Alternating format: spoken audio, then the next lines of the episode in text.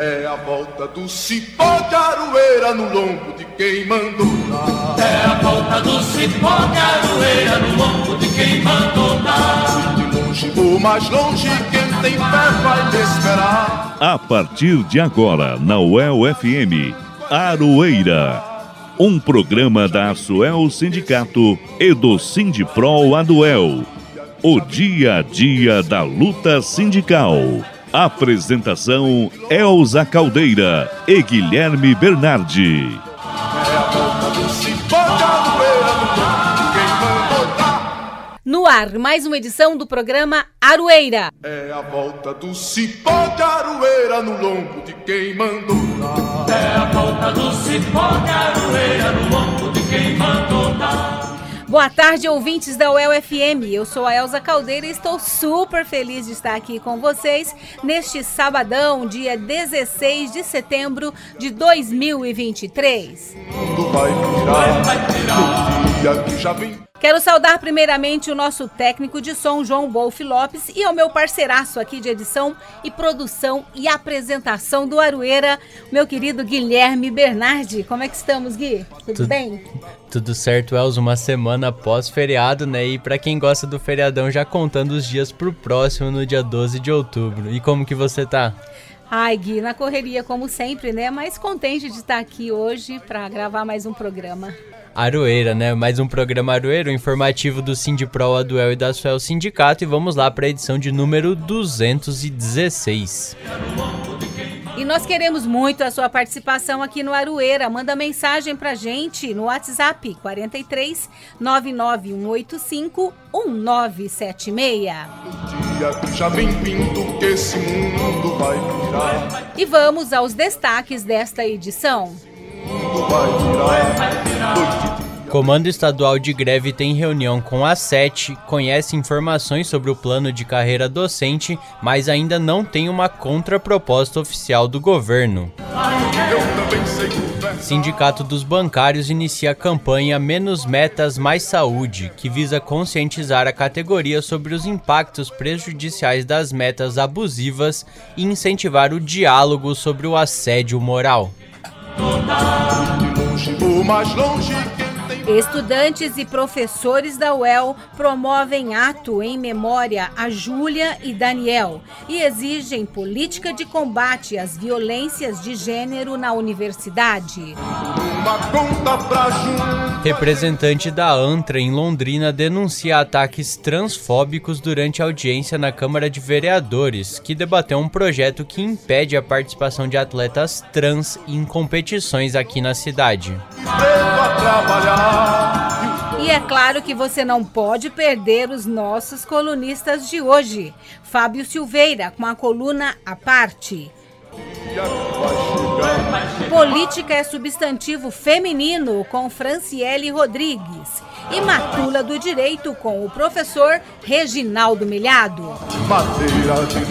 Tudo isso agora aqui no Aroeira.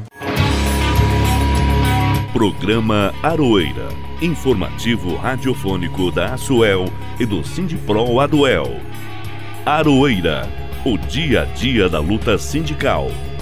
Apresentação e produção Elza Caldeira e Guilherme Bernardi. E vamos às notícias. Nessa quinta-feira, dia 14, pela manhã, o Comando Estadual de Greve teve mais uma reunião com o secretário de Ciência, Tecnologia e Ensino Superior, a SET, o Aldo Bona, para tratar do plano de carreira docente. Isso depois de uma nota da APIESP, Associação dos Reitores das Universidades Estaduais aqui do Paraná, publicada na noite de terça-feira, dia 12, com algumas informações sobre o conteúdo da contraproposta do governo Ratinho Júnior. O presidente do Sindipro Aduel, César Bessa, esteve na reunião com o secretário Aldo Bona.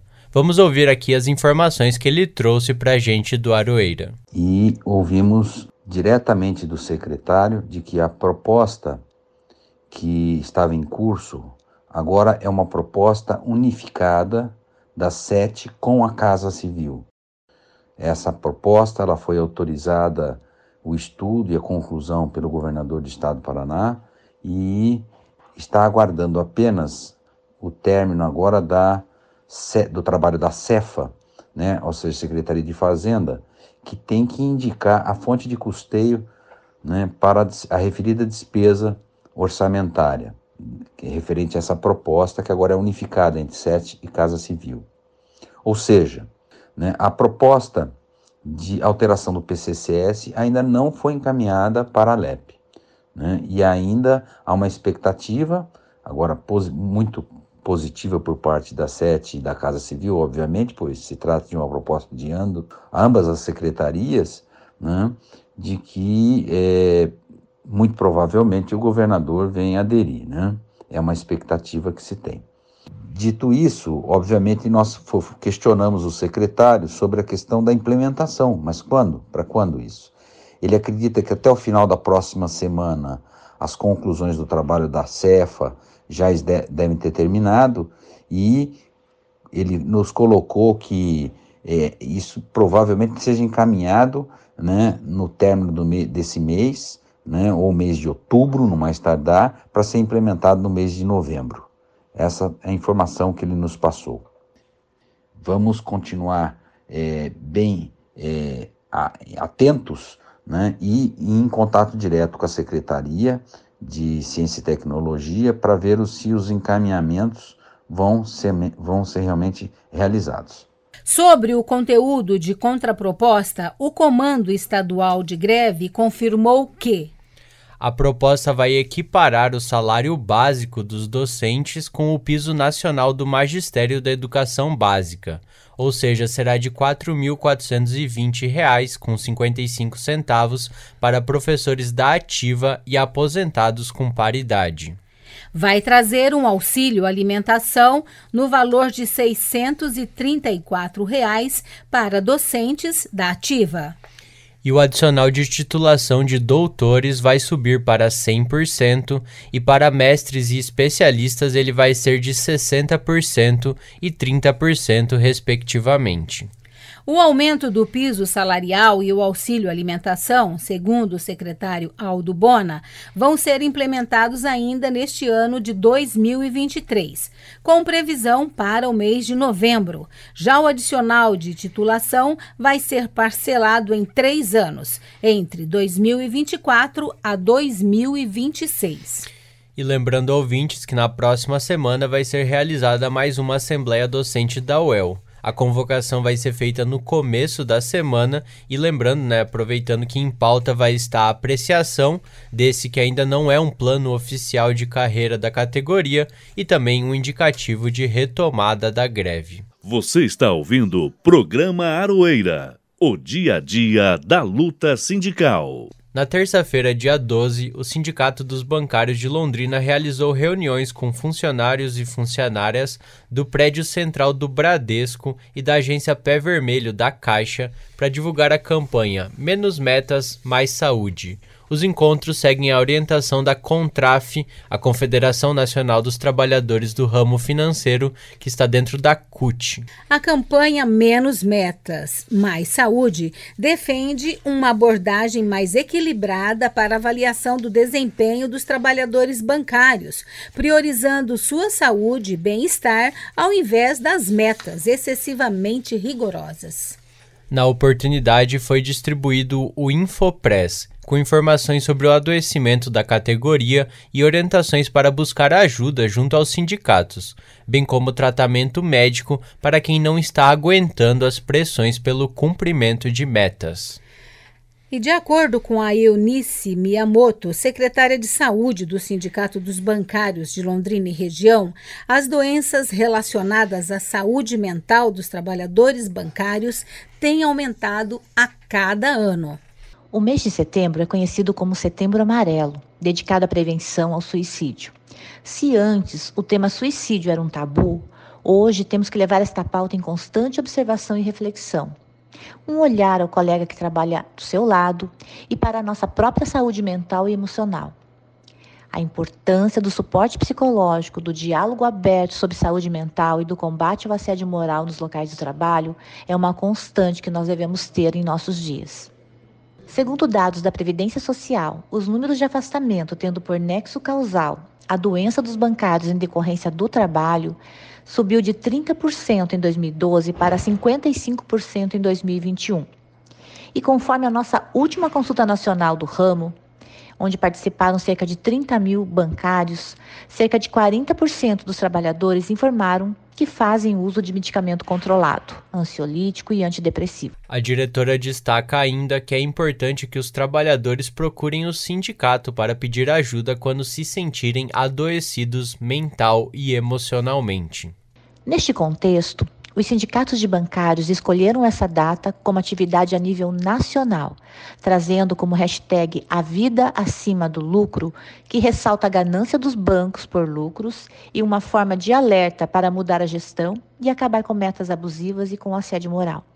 Precisamos promover mudanças positivas nas condições de trabalho dos bancários e na cultura corporativa das instituições financeiras. Para destacar os desafios enfrentados pelos trabalhadores do setor, ressaltamos os vários fatores que podem contribuir para o adoecimento psíquico em relação à sua saúde mental e emocional, como excesso de metas inatingíveis, jornadas prolongadas devido à falta de funcionários, elevada competição entre os pares, gerando ansiedade rivalidade e falta de reconhecimento, sempre pressionando para a superação da performance. Esta campanha será permanente e um alerta para que nossos colegas saibam que não estão sozinhos e tem o sindicato ao seu lado para garantir que todos e todas possam desempenhar seus papéis com dignidade, respeito e equilíbrio. Procure o seu sindicato. Lembrando que a campanha Menos Metas, Mais Saúde da Contraf, né, que é da CUT, lançou também a campanha Iniciativa Hashtag Bora Conversar, com o objetivo de conscientizar sobre os impactos prejudiciais das metas abusivas e incentivar o diálogo sobre o assédio moral no ambiente corporativo. Música e resistência quando as relações de trabalho se transformam em canções.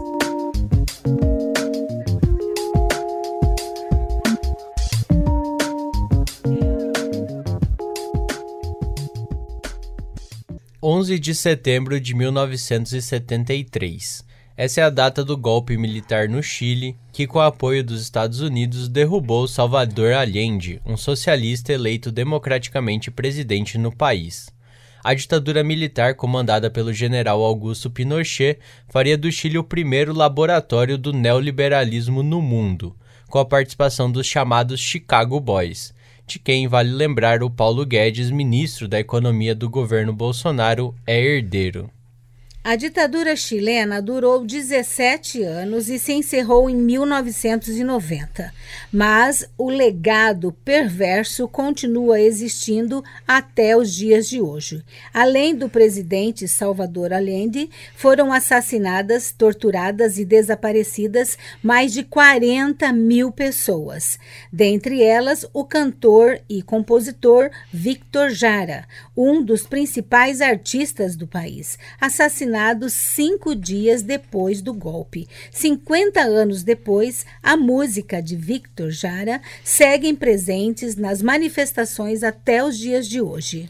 Por isso, em memória aos 50 anos do golpe no Chile e na luta por verdade, justiça e reparação, vamos ouvir a música El Derecho de Vivir em Paz, o direito de viver em paz, de Victor Jara.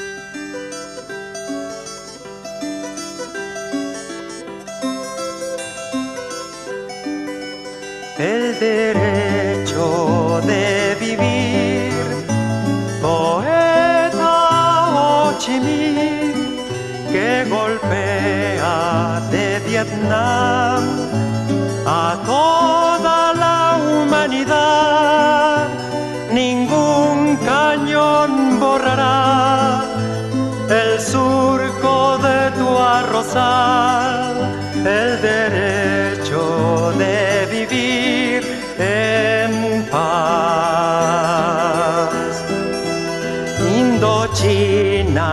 el lugar más allá del ancho mar donde revientan la flor con genocidio y napalm. La luna es una explosión que funde todo el clamor, el derecho de vivir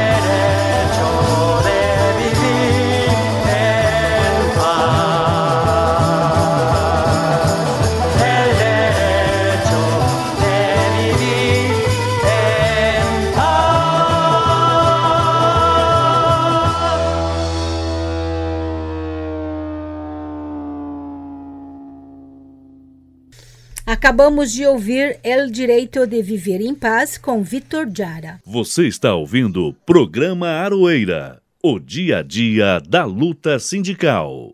Na manhã da última quarta-feira, dia 13, estudantes e professores aqui da UEL realizaram um ato contra o feminicídio, em memória de Júlia e Daniel.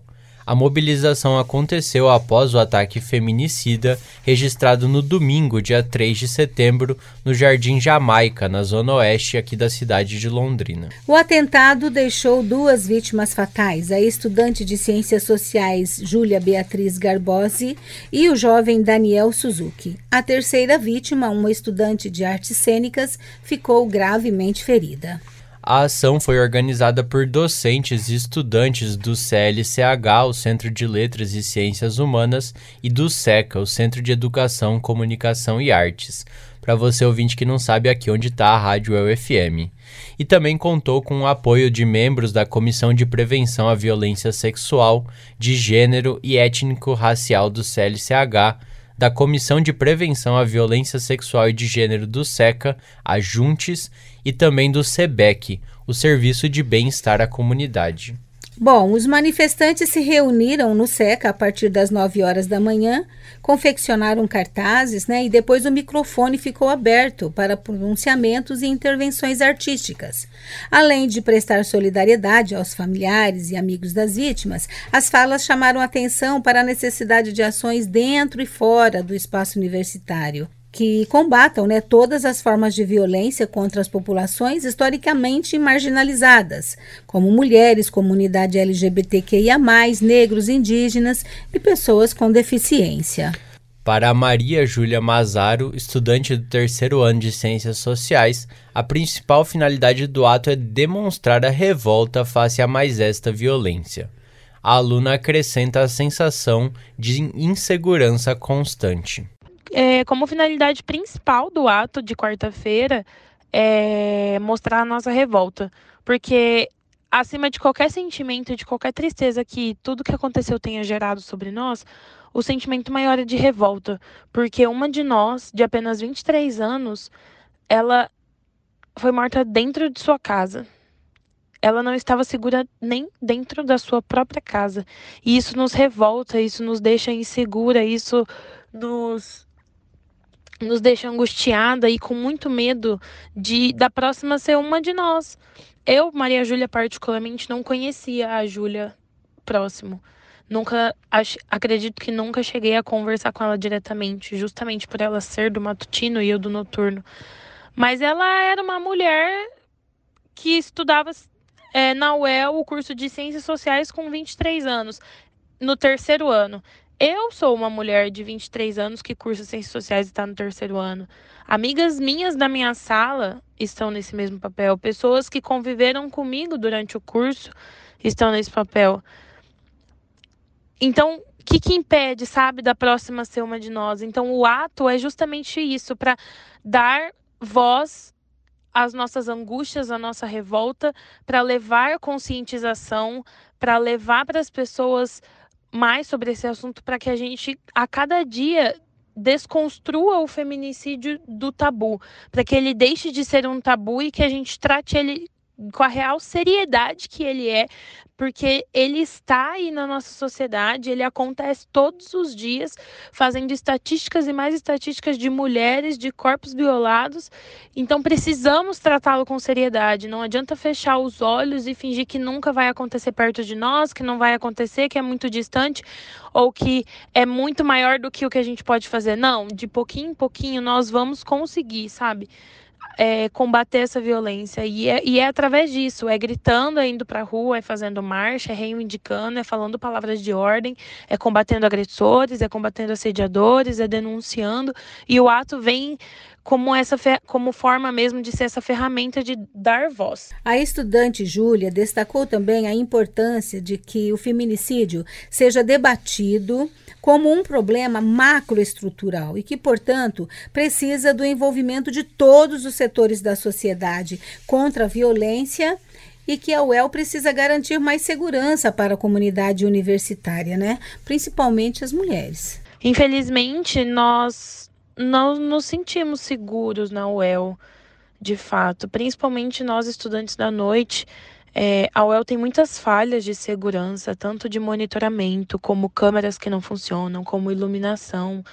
E a burocracia do Estado em si, não só da universidade, mas do Estado, ela dificulta muito, sabe? A denúncia, dificulta muito a gente ter voz durante, diante das denúncias e das reclamações, tanto de assédio, quanto de abuso, quanto de importunação sexual.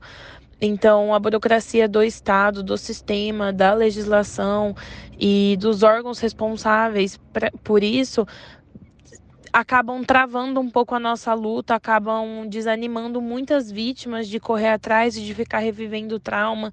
Então, em partes, nós temos ferramentas sim de acolhimento dentro e fora da universidade, mas ao mesmo tempo elas acabam se tornando ineficazes até, a, até certo momento por conta dessa burocracia excessiva que dificulta tanto nós sermos ouvidas e legitimadas e, e os agressores e assediadores acabam sempre soltos por aí. Então, é um assunto muito delicado, porque não é algo que nós achamos que se restringe ao El, sabe?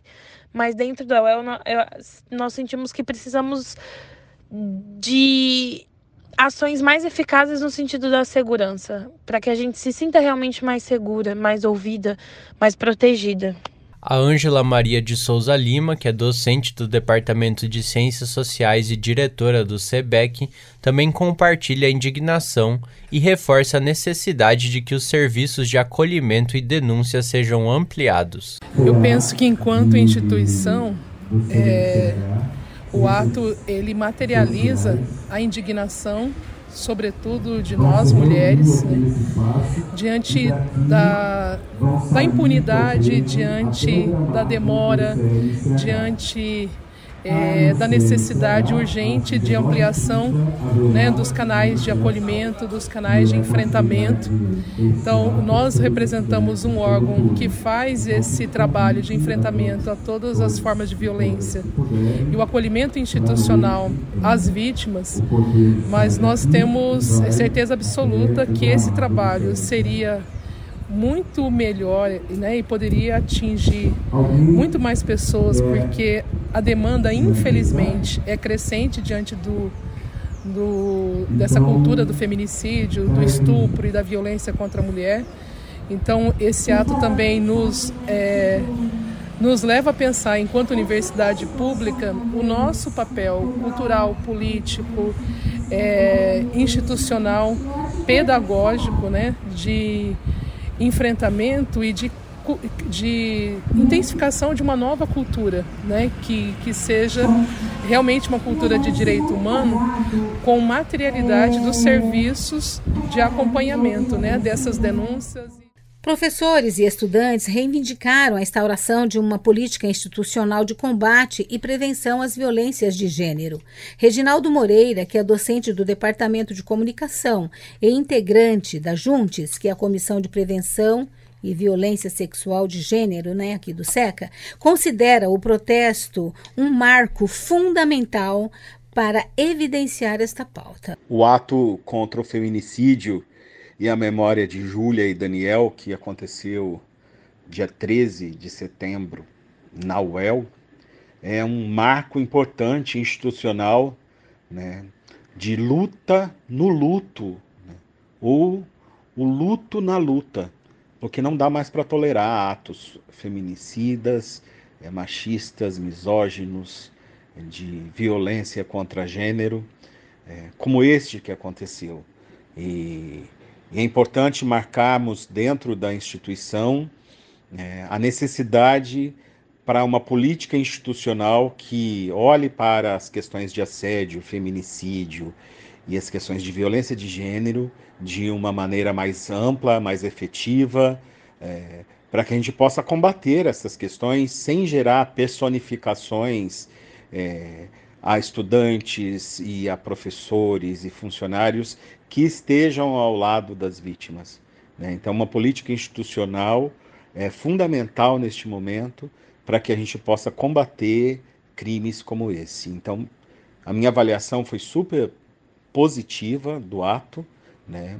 É, apesar da tristeza, do luto, né? da dor, a, o esperançar né? de uma luta e de uma transformação que é no cotidiano, que se dá em rede e que se faz ali é, com muitas mãos dadas, né, e com muitas é, pessoas querendo gerar vida, não gerar morte. O pedido de mais segurança e apoio também foi trazido por cartas escritas por membros da comunidade acadêmica e entregues à reitoria, representada pela pró-reitora de pesquisa e pós-graduação, a professora Silvia Melete a reitora da UEL, a Marta Fávaro, não pôde comparecer ao ato devido ao cumprimento de uma agenda institucional em Curitiba. Um ofício elaborado pelas comissões também foi encaminhado à administração da UEL, solicitando o estabelecimento de uma política institucional de enfrentamento ao assédio e demais opressões de gênero. É, Gui, este evento essa semana marcou aqui a universidade, né? algo muito triste, relembrando a morte dos jovens, mas também foi uma forma, né, de toda a comunidade aí dos estudantes, também professores, se manifestarem contra este tipo de violência, né, que só aumenta cada dia mais, né? É, e acho que uma questão a ser sempre pontuada, né, que o serviço público, quando ele é subfinanciado e sucateado, esses órgãos também são os que mais sofrem, né? Porque além de todas as funções que os professores têm, imagina quem está lá no SEBEC, com falta de profissionais, tendo que lidar com uma comunidade acadêmica que só cresce e tem que acumular essa função, já que muito provavelmente, né, e eu tô falando aqui de conhecimento mais ou menos tácito, sem o dado aqui, não tem concurso, falta estrutura, falta dinheiro, falta um monte de coisa, né? Então a política institucional, ela precisa também de recursos. É isso, Gui. Você está ouvindo o programa Aroeira, o dia a dia da luta sindical. Agora nós vamos apresentar uma matéria exclusiva publicada na edição de quinta-feira, dia 14, no portal Verdade, que trata sobre transfobia. Dois dias antes, a Elsa recebeu mensagens da Renata Borges Branco, membro da ANTRA, Associação Nacional de Travestis e Transsexuais, denunciando a forma como foi conduzida a audiência pública sobre o projeto de lei 207 de 2021, que estabelece a exclusão de atletas transexuais das diversas modalidades esportivas disputadas de modo individual ou coletivo cuja manutenção ou realização esteja vinculada, né, de algum modo, direto ou indiretamente, à Prefeitura Municipal aqui de Londrina. O projeto é de autoria da vereadora Jessicão. A regulamentação também veda a expedição de alvarás para eventos esportivos que inscreveram pessoas cujo gênero seja identificado em contrariedade ao sexo biológico do seu nascimento. A reunião foi coordenada pela Comissão de Justiça, Legislação e Redação da Câmara Municipal de Londrina. A Renata Borges Branco acompanhou o encontro das galerias da casa e classificou a audiência como um show de horrores, intolerância e transfobia, referindo-se aos argumentos trazidos à tribuna pela proponente do projeto, a vereadora Jessicão, e pelo colega vereador Santão. A audiência pública de Londrina, que aconteceu ontem, foi um show de horror, foi um show de intolerâncias, foi um show de transfobia, né? Não foi de homofobia, foi destinado exclusivamente às pessoas trans e principalmente às mulheres transexuais, segregando, atacando, colocando a gente no masculino, deslegitimando. É, foi algo assim que viola e fere a própria Constituição, já que a transfobia é equiparado ao racismo, né? E, é, e, hoje é considerado um crime, né? A Renata compartilhou com a gente que no dia seguinte à reunião, na terça-feira, dia 12, ela procurou o Ministério Público para registrar a queixa contra os discursos de ódio da vereadora Jessicão e do vereador Santão. Bem, hoje eu acordei, eu me dirigi, me dirigi até o Ministério Público, fui muito bem tratada, bem recebida, é, pude relatar né, na central é, para ser encaminhado ao, à 24ª Promotoria sobre violações de direitos. Né? É, eu, durante o processo, eu revivi as violências e a moça, ela, ela foi paciente né, em, em fazer minha escuta, é, e eu protocolei a denúncia contra o vereador Chascão, o vereador Santão, e falando dessas violações de direitos humanos, né? As pessoas têm que entender que elas podem opinar desde que não fera, não fira os direitos humanos, né? É, a Constituição, ela é a carta máxima do Brasil, e, e aí quando você fere essa carta, existe um código de ética, né? Que é as nossas leis. Então é através das leis que eu estou denunciando a Jéssica, né? E o Santão. E aí, por exemplo, assim, é... o que, que vai acrescentar para Londrina? Nada. Porque o Comitê Olímpico ele tem as suas normativas, cada federação tem as suas normativas, né? É, de, de inclusão de pessoas trans, né? A quantidade de testosterona, de nanosmol por litro. E aí, por exemplo, assim, o Estado hoje do Paraná, através do Conselho é, LGBT do Estado do Paraná, né? através da Secretaria da Justiça, tem uma resolução que fala da participação de pessoas trans no, no, no Paraná. E, e aí tem, por exemplo, Londrina com uma normatização que caminha férias direitos humanos. É, na verdade, em vez de acrescentar, parece assim que eles querem isolar a cidade, né? Vale salientar que não me lembro de Londrina ter um campeonato, uma liga é, é, que, que vai acontecer na cidade envolvendo esporte. Né? Então é, é triste, sabe? O pensamento desse grupo, dessas pessoas é algo que adoece. Conforme a militante, os movimentos LGBTQIA+, da cidade estão discutindo sobre a realização de um ato contra a postura dos vereadores e da Câmara Municipal aqui da cidade. E daqui a pouco o professor Reginaldo Melhado vai trazer na coluna Matula do Direito mais informações sobre essa pauta que, segundo ele, é totalmente ilegal. Você está ouvindo o programa Aroeira o dia a dia da luta sindical. E antes de chamar o nosso time de colunistas, vamos ao momento das nossas notas da semana. Pois é, Nelza, na quarta-feira teve esse ato aqui na UEL que a gente já noticiou e mais dois atos, um em Curitiba e um em Brasília, e essas são as notas de hoje. Em Curitiba, os sindicatos ligados ao Fórum das Entidades Sindicais, o FES, se reuniram em frente à Secretaria de Administração e Previdência do Paraná, a CEAP, para protestar e cobrar justiça aos profissionais que desempenham funções essenciais no serviço público, mas que estão sendo desprezados pela política de reestruturação de carreiras do governo. Como o governo não paga corretamente a database desde 2016, vem terceirizando muitas funções e aprovando leis que transformam cargos existentes no serviço público em extintos a vagar, a política de reposição salarial por meio da reestruturação das carreiras deixou um número de servidores e servidoras de fora, geralmente aqueles que já têm né, eh, muito tempo e têm salários mais baixos. Os sindicatos cobram, além da database, a reestruturação justa e equitativa das carreiras. E também na quarta-feira, dia 13, mais lá em Brasília, mais de 6 mil pessoas ocuparam as ruas da capital para a terceira Marcha das Mulheres Indígenas.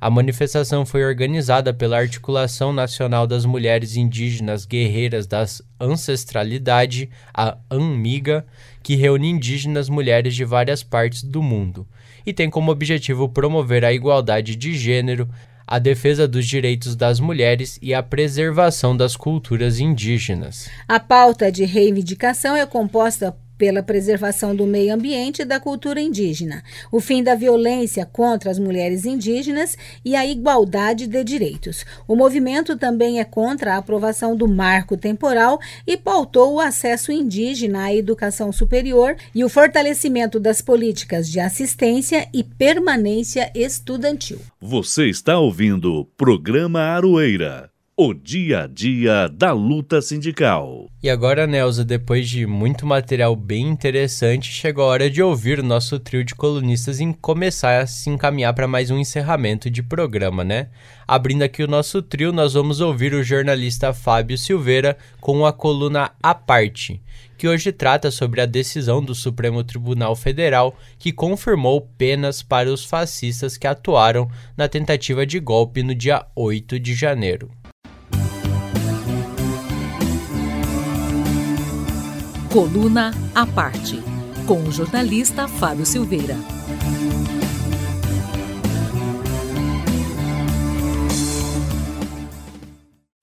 Olá, tudo bem? Estou de volta aqui para falar sobre política e hoje eu quero chamar a atenção para o julgamento dos primeiros, julgamento pelo Supremo Tribunal Federal, dos primeiros acusados de tentativa de golpe de Estado em 8 de janeiro.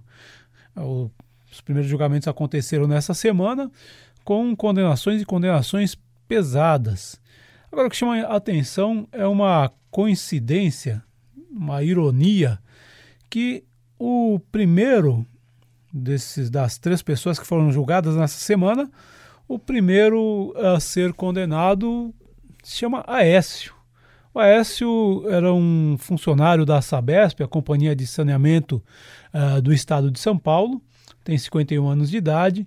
Ele invadiu a sala do Supremo, ele invadiu o Supremo Tribunal Federal, invadiu o Senado, invadiu os prédios, enfim, uh, dos poderes lá em Brasília e fazendo provas contra si, gravando, falando que tinha que entrar mesmo, que a camiseta dele pedia a, entre aspas, intervenção militar, que era um golpe de Estado, para manter eh, Bolsonaro no poder. Ele foi demitido no dia seguinte e a condenação dele foi uma condenação dura, 17 anos de prisão, dos quais 15 ele vai passar em regime fechado, ou seja, 15 anos que ele vai ficar efetivamente na cadeia. Uma pena bastante dura. Agora, o que chama atenção, uma curiosidade. Eu diria que o 8 de janeiro de 2023 começou em 2014 e o personagem que deu início a toda, toda essa noite sombria que o Brasil viveu, chama-se, chamava-se, ou chama-se na verdade, Aécio, Aécio Neves. Toda essa crise começou em 2014, quando Aécio Neves, derrotado nas urnas, não aceitou a derrota. Questionou as urnas eletrônicas, pediu recontagem, a recontagem comprovou o resultado de derrota de Aécio frente a Dilma Rousseff, e a partir daí, então, se articulou um impeachment sem golpe de responsabilidade. A partir daí vieram vários acontecimentos, o processo, a, a, a prisão do ex-presidente Lula. A partir daí veio Jair Bolsonaro. E Jair Bolsonaro, com a sua retórica é, golpista, com a sua tentativa de articular o golpe de Estado, tudo isso nos trouxe ao 8 de janeiro.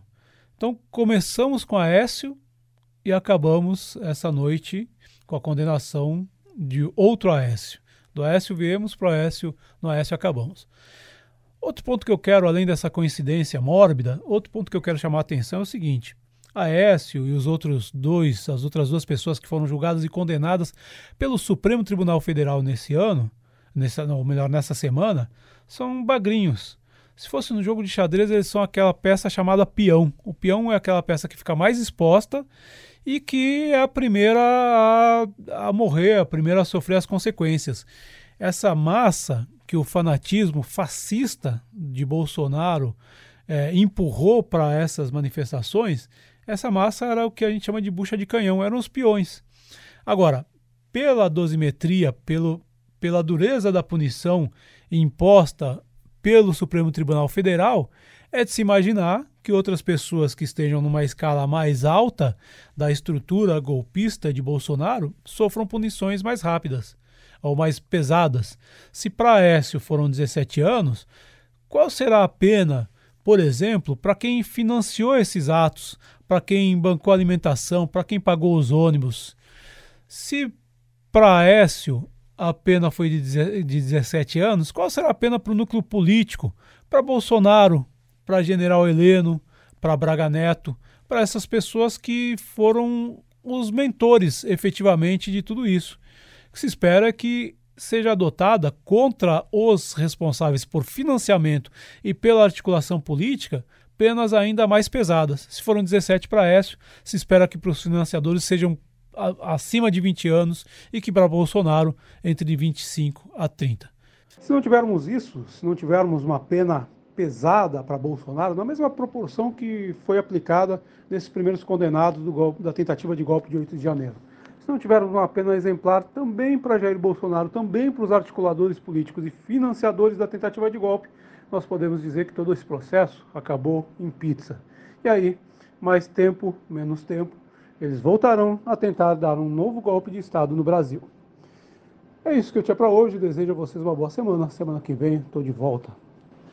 Aí gente... Nós queremos agradecer mais uma vez a participação né, do jornalista Fábio Silveira com a sua coluna A Parte. E agora nós vamos ouvir mais uma jornalista, só que dessa vez é a Franciele Rodrigues, nossa parceiraça lá no Portal Verdade, que vai trazer mais uma edição da coluna quinzenal Política é Substantivo Feminino, falando hoje sobre o aumento de casos de feminicídio. Política é substantivo feminino. com Franciele Rodrigues. Quem você pensa que é pra dizer alguém que pode parir onde ela deve ou não deve ir? Quem você pensa que é pra dizer alguém que sabe gerar o que ela pode ou não falar? Olá, ouvintes do programa Arueira. E nesta última quarta-feira, dia 13 de setembro, estudantes e professores da Universidade Estadual de Londrina promoveram um ato contra o feminicídio em memória de Júlia Daniel. A mobilização aconteceu após ataque feminicida registrado no início deste mês, no dia 3, no Jardim Jamaica, zona oeste da cidade. O atentado deixou duas vítimas fatais: a estudante de Ciências Sociais Júlia Beatriz Garbose e o jovem Daniel Suzuki. A terceira vítima, uma estudante de artes cênicas, ficou gravemente ferida. De manhã, alunos e docentes saíram do Centro de Educação, Comunicação e Artes, o SECA, onde fica alocado o curso da estudante sobrevivente, em direção ao restaurante universitário. Durante a caminhada pelo calçadão, o silêncio só foi interrompido por palmas. A jornalista gaúcha Eliane Brum sugere que a tragédia brasileira é que as palavras existem, mas já não dizem. Como colocar em palavras o horror de sermos o quinto país no mundo entre quase 200 que mais mata mulheres? Como denominar a angústia da insegurança constante, a dor pelas que foram arrancadas de nós, o medo de que uma amiga seja próxima? Ainda assim é preciso. Logo que saíram as primeiras notícias sobre o crime, veículos de comunicação hegemônicos, na ânsia sensacionalista que chacoalha os ombros para o respeito aos direitos humanos, logo taxaram o crime como passional, diferentemente de nós, que sentimos as violências violar nossos corpos e interromper nossas histórias, para os setores dominantes, construir a pretensa versão oficial sobre os fatos é muito fácil.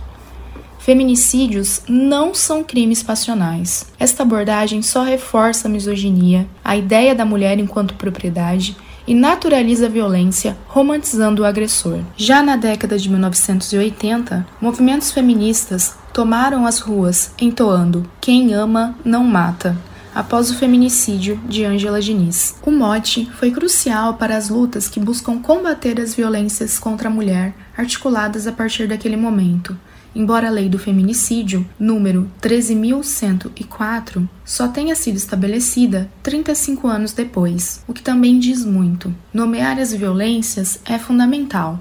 Além disso, como declarado pela sobrevivente através do NEAS, Observatório de Feminicídios de Londrina, ela nunca teve envolvimento com o agressor. Este era um stalking, ou seja, um homem que a perseguia nas redes sociais.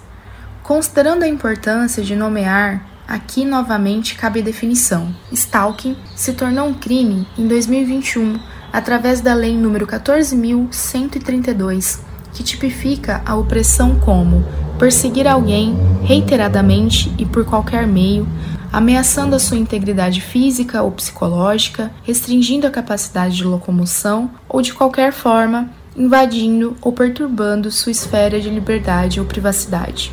De acordo com o Anuário Brasileiro de Segurança Pública de 2023, os crimes de perseguição à mulher aumentaram no último ano.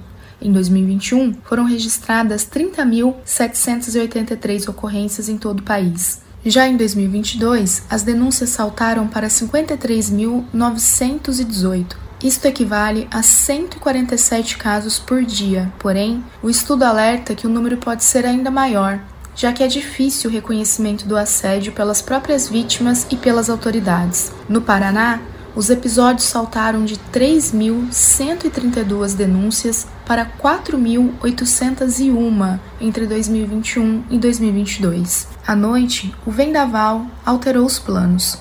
A concentração que ocorreria no restaurante universitário foi transferida para a sala de eventos do CLCH, uma das casas de Júlia, que ficou tomada Carteiras adicionais tiveram de ser buscadas para comportar a presença significativa da comunidade acadêmica no ato. Cartas de estudantes, professores e demais funcionários foram entregues à reitoria, solicitando a instauração de uma política institucional de combate e prevenção às violências de gênero na UEL.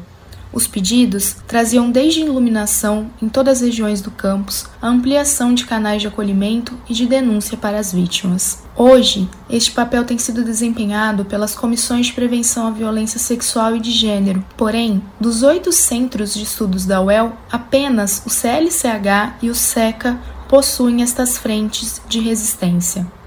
Além disso, são grupos que contam com poucas pessoas e ficam extremamente vulneráveis sem o amparo de protocolos institucionais. O feminicídio tentado e o consumado por conexão, já que Júlia morreu por ser uma mulher que estava na linha de frente, no mesmo local onde um homem matou e tentou matar outra mulher, sua amiga, conforme apontou Néias, não ocorreram dentro da UEL, mas vitimou duas de suas estudantes.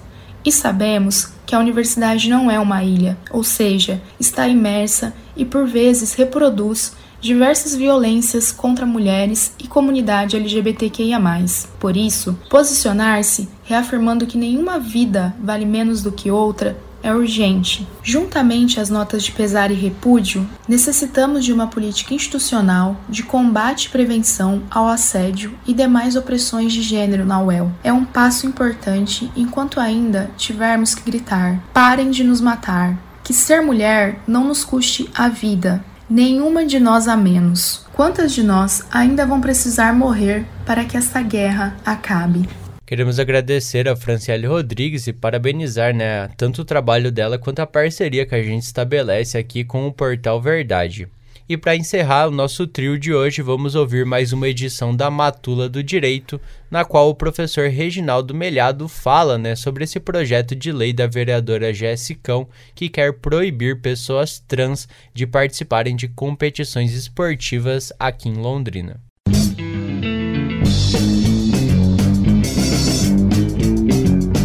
Matula do Direito, coluna de crítica jurídica pelos caminhos e descaminhos do direito, com o professor Reginaldo Melhado. Olá, ouvinte da UEL FM, ouvinte do nosso querido Aroeira.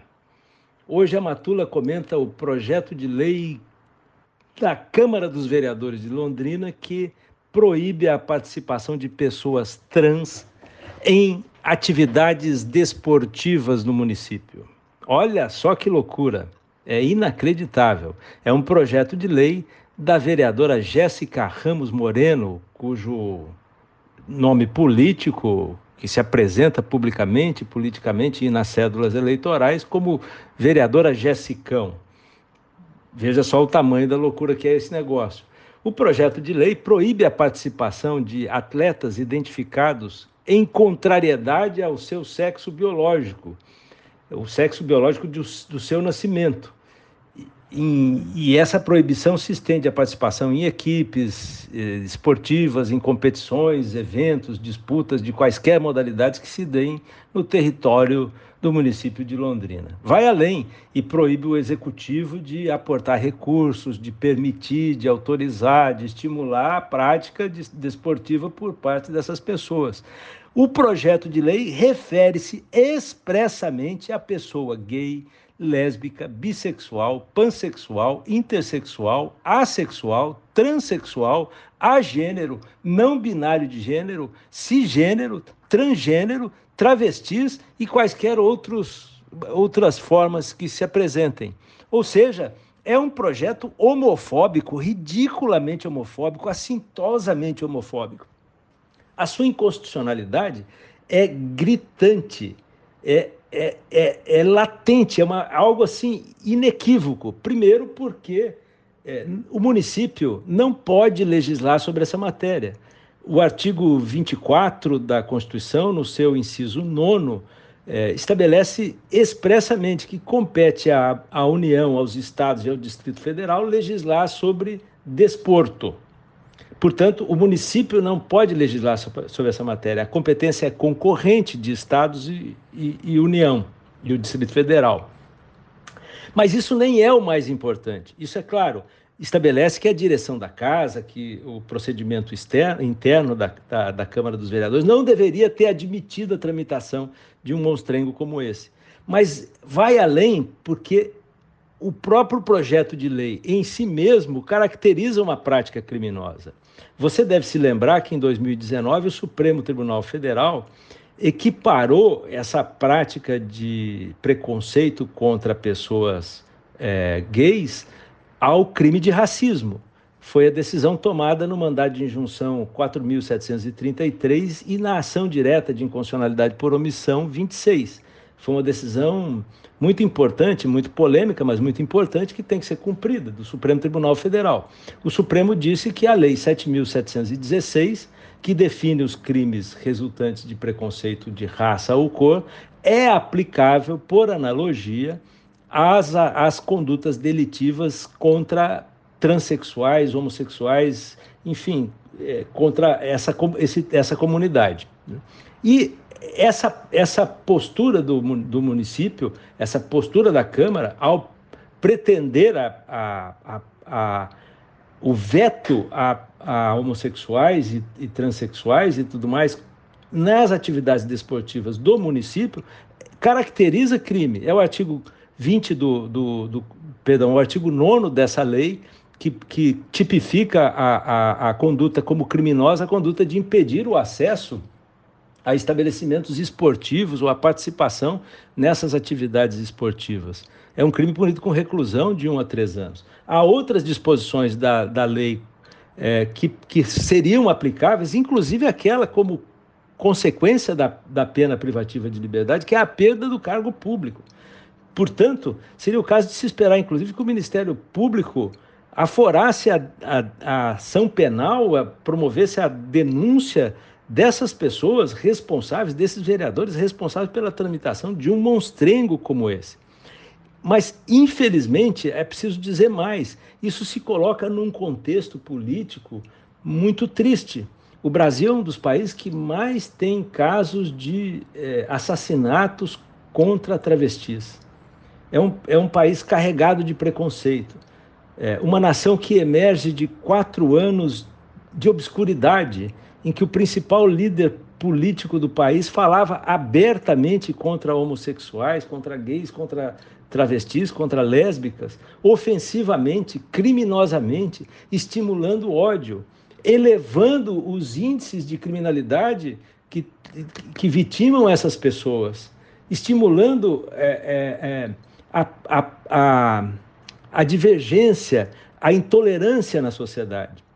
Quando caberia ao poder público, inclusive a uma Câmara dos Vereadores, se não fosse ela provinciana, atuar no sentido de construir uma sociedade solidária, marcada pela tolerância, pela fraternidade, uma sociedade justa que rompesse com, os, com as amarras da desigualdade, da pobreza, né, da, do preconceito, do preconceito racial, do preconceito de gênero, do, do machismo, né, que continua matando, que há poucos dias vitimou dois estudantes nossos aqui da Universidade Estadual de Londrina. Enfim, esse tipo de prática, esse tipo de política, indiretamente é responsável por todos esses crimes, estimula essa prática de ódio. É lamentável, é de se envergonhar que, ao, que se admita a tramitação de um monstrengo jurídico como esse. Lamentável. É uma Câmara não só provinciana, como perversa. É isso, até a próxima semana. É a volta do cipó de aroeira no lombo de quem E nós queremos agradecer mais uma participação do professor Reginaldo Melhado aqui no Aroeira.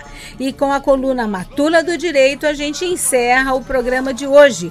Muito obrigada a todos os nossos entrevistados, a jornalista Franciele Rodrigues do Portal Verdade, né, pela força que nos dá aqui com as sonoras, e também a você, né, Gui, pela parceria, sempre juntinho aqui comigo. Valeu, Elza, muito boa edição, muito bom trabalhar aqui e gravar edições do Aroeira que venham mais pela frente, né? Ouvintes, falando em vir pela frente, não desliguem a Rádio FM que tem muita coisa boa pela frente.